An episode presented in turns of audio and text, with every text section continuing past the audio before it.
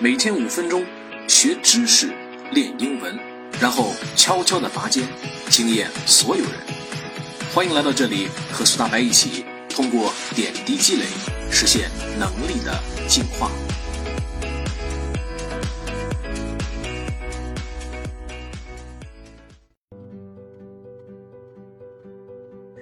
When you enter supermarket, it takes some time for the mind to get into the shopping mode.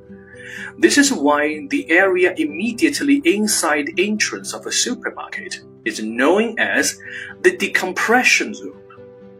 People need to slow down and make stock of the surroundings, even they are regulars. Supermarkets do not expect to sell much here, so it tends to be used more for promotion. So the large items piled up here are designed to suggest that there are bargains further inside the store. And shoppers are not necessarily expected to buy them. Walmart, the world's biggest retailer, famously employs greeters at the entrance to the store. A friendly welcome is said to cut shoplifting. It is harder to steal from nice people. Immediately to the left in many supermarkets is a chill zone, where customers can enjoy browsing magazines, books, and DVDs. This is intended to tempt unplanned purchase and slow customers down. But people who just want to do their shopping quickly will keep walking ahead. And the first thing they come to is the fresh fruit and vegetable section. However, for shoppers, this makes no sense.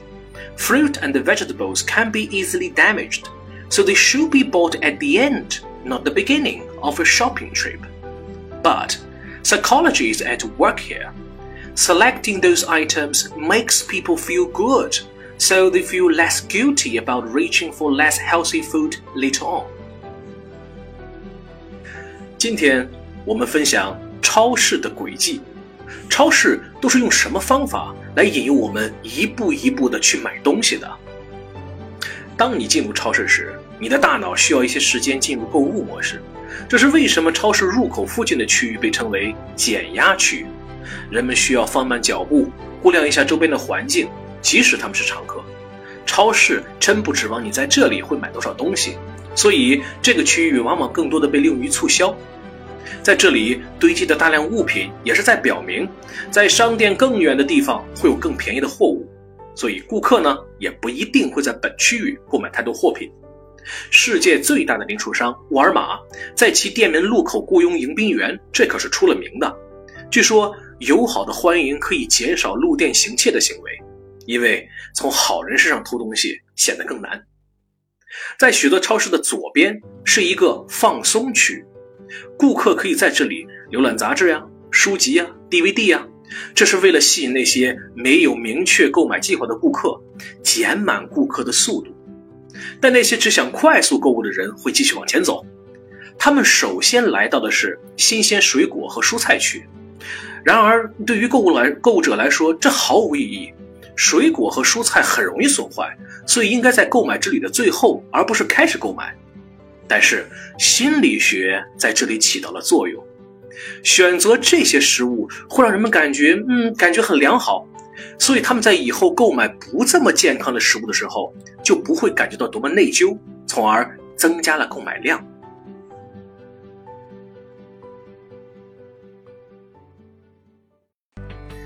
各位朋友，这一篇就到这儿了，别忘了看一下听力文本，巩固知识。